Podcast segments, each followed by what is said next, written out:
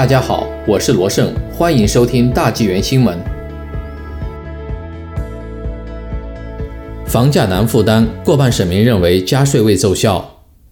Research Corp 和 g l a c e Media 在六月一日和六月二日对八百名卑诗省民进行了有关对外国买家税和投机税政策的在线调查。结果显示，虽然大多数居民仍然对该项税收持积极态度。但只有不到一半的受访者认为税收对居民房价的可负担性会有帮助。二零一六年，前卑诗省长简惠之和卑诗省自由党政府宣布征收一系列新的住房税，如对大温地区的房地产征收百分之十五的外国买家税。虽然该税很受当地居民的欢迎，支持率高达百分之七十六，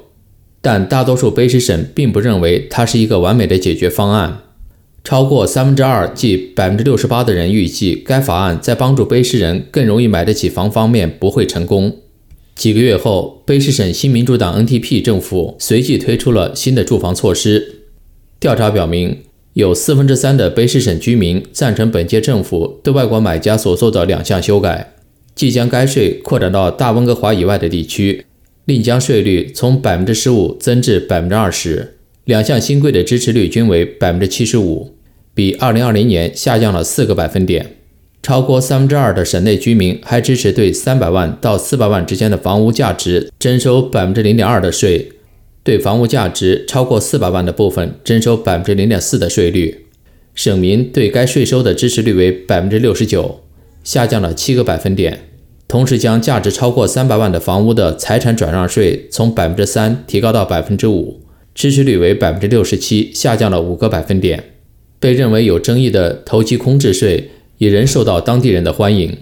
百分之七十的卑诗人赞同在特定的城市地区征收，如在省内缴纳很少或不缴纳所得税的国外及国内房主，以及拥有非长期租赁的第二套房屋的业主。该税收支持率下降了七个百分点。除了已出台的规则外，调查显示有超过七成的本省居民，百分之七十二下降了六个百分点，要求制定新新西兰法规。禁止大多数外国人在加拿大购买房地产。去年有百分之五十七的省民期望省政府能够有效地采取行动，帮助民众更有能力负担起住房。今年，根据目前的政策和对未来的预期，仅有百分之四十二的省民对此仍抱有希望。住房税虽仍然受到欢迎，但越来越少的省民认为这会帮助更多的本地人置业。